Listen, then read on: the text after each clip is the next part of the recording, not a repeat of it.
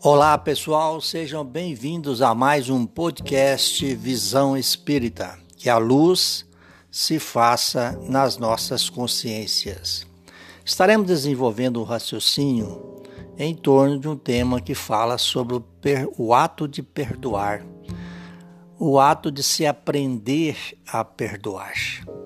O que significa, em que sentido podemos entender de que forma podemos realmente considerar que estamos perdoando. Nós vamos encontrar inicialmente registrado lá no Evangelho segundo o Espiritismo, no capítulo 10, lá no item 2, nós temos lá uma ressalva de Allan Kardec que vai dizer para nós que perdoardes, se perdoardes aos homens as faltas que eles fazem contra vós, vosso Pai Celestial vos perdoará também vossos pecados. Mas se não perdoardes aos homens quando eles vos ofendem, vosso Pai também não vos perdoará os pecados. Pois bem, Iniciando, ou seja, nos pautando inicialmente nesta, nesta assertiva de Allan Kardec, registrada no Evangelho segundo o Espiritismo, nosso, nossa lembrança é a seguinte: de que nosso conceito, inicialmente nosso conceito, aí vamos lembrar, nosso conceito de perdão, tanto pode facilitar quanto limitar a nossa capacidade de perdoar. Por possuirmos então crenças negativas de que perdoar é ser apático com os erros alheios, ou mesmo é aceitar de forma passiva tudo o que os outros nos fazem, é também que supomos estar perdoando quando aceitamos agressões, abusos, manipulações e desrespeito aos nossos direitos e limites pessoais, como se nada tivesse acontecendo. Perdoar não é apoiar comportamentos que nos tragam dores físicas ou morais não é fingir que tudo corre muito bem quando sabemos que tudo em nossa volta está em ruínas. Perdoar não é ser conivente com as condutas inadequadas de parentes e amigos, mas ter compaixão, ou seja, entendimento maior através do amor incondicional. Portanto, é um modo de viver. O ser humano, muitas das vezes, confunde o ato de perdoar com a negação dos próprios sentimentos, emoções e anseios, reprimindo mágoas e usando supostamente o perdão como desculpa para fugir da realidade que, se assumida, poderia, como consequência, alterar toda uma vida de relacionamento.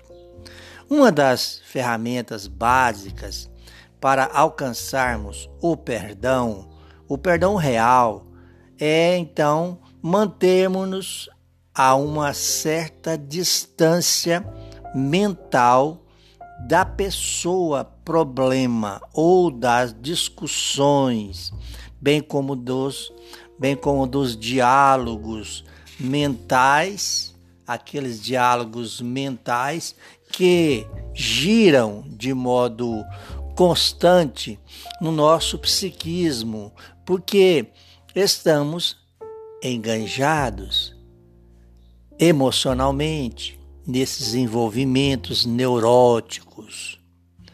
Ao desprendermos-nos mentalmente passamos a usar de modo construtivo os poderes do nosso pensamento, evitando os, os deveria ter falado ou agido e eliminando de nossa produção imaginativa os acontecimentos infelizes e destrutivos que ocorreram conosco em um determinado momento de nosso viver.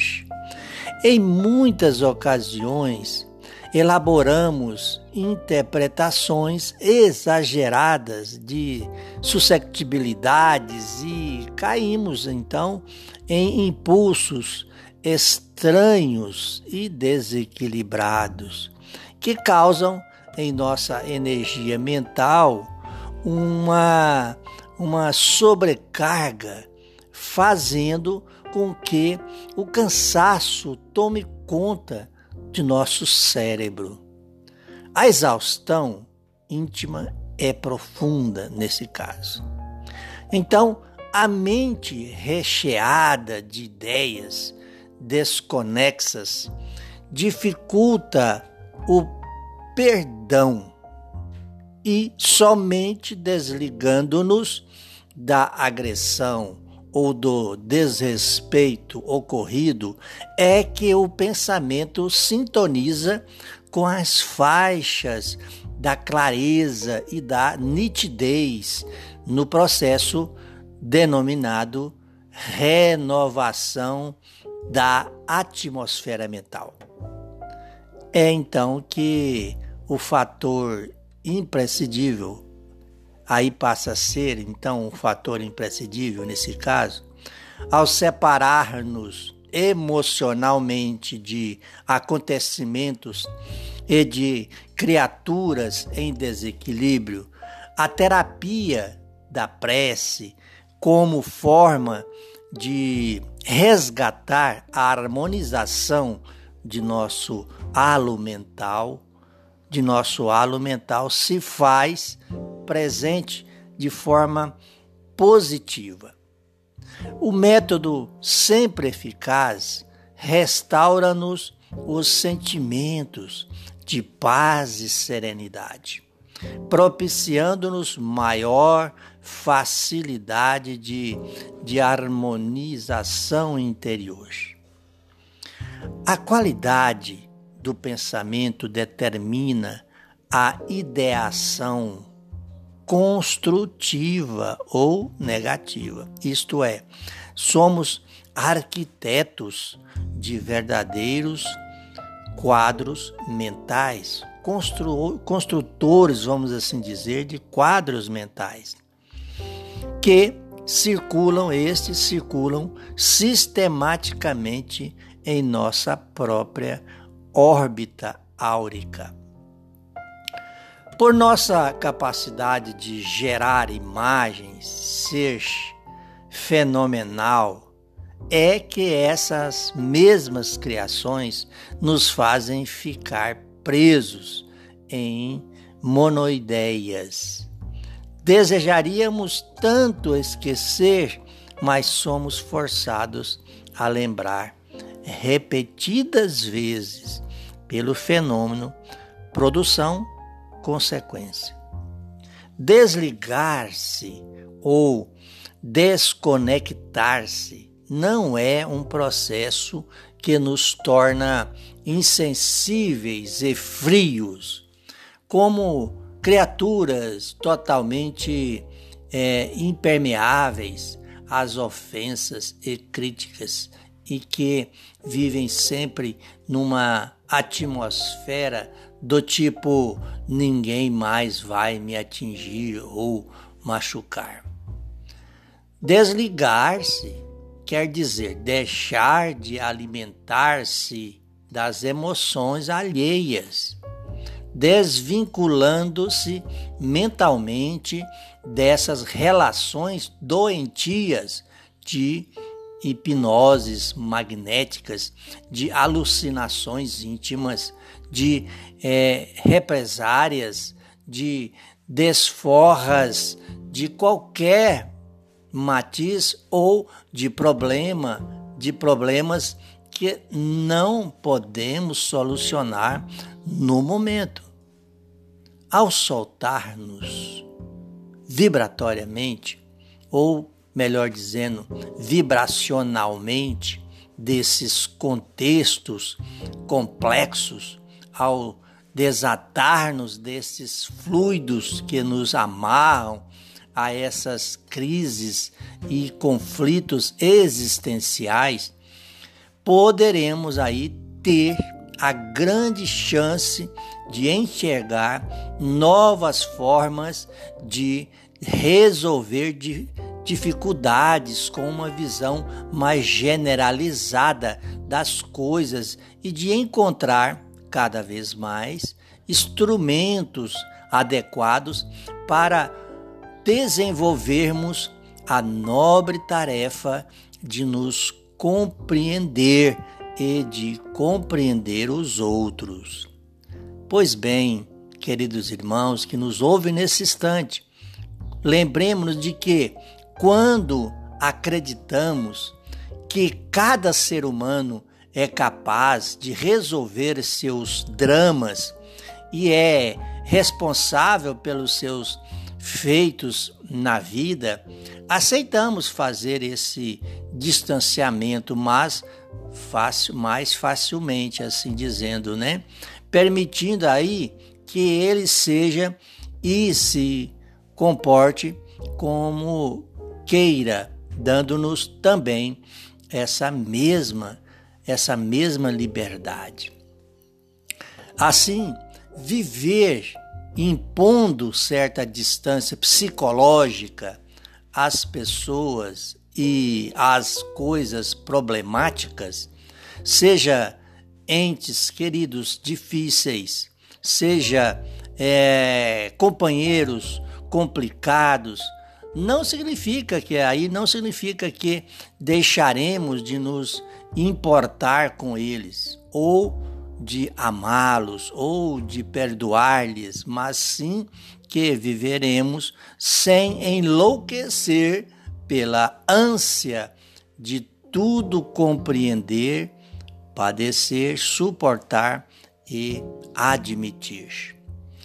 Além do que desligamento nos motiva ao perdão com maior facilidade, pelo grau de libertação mental que nos induz a viver sintonizados em nossa própria vida e na plena afirmação positiva de que tudo deverá tomar o curso certo, se minha mente estiver em serenidade.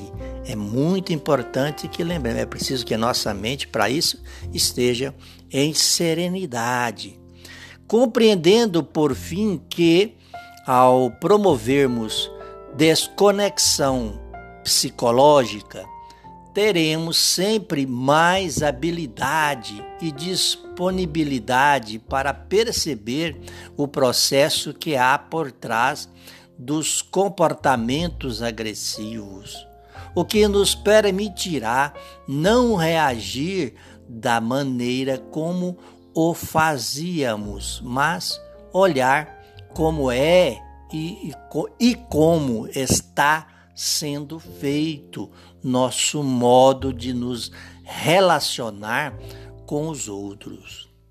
Isso nos leva, consequentemente, a começar a entender a, a dinâmica, vamos assim dizer, nos leva a entender a dinâmica do perdão. Uma das mais eficientes técnicas de perdoar é retomar o vital contato com nós mesmos, desligando-nos de toda e qualquer intrusão mental, para logo em seguida aí buscar um, uma real empatia com as pessoas. Deixamos de ser vítimas de forças fora de nosso controle para transformar-nos em pessoas que criam sua própria realidade de vida, baseadas não nas críticas e ofensas do mundo, mas na sua percepção da verdade e na vontade própria. Ficamos aí com essas reflexões que iluminam a nossa mente, a nossa consciência, em uma realização de mais um podcast Visão Espírita. Que a paz do Mestre Jesus se faça iluminando o nosso interior agora e sempre, e que Ele permita-nos mais um encontro na realização de mais um podcast Visão Espírita. Grande abraço a todos os queridos irmãos e irmãs que agora nos prestigia.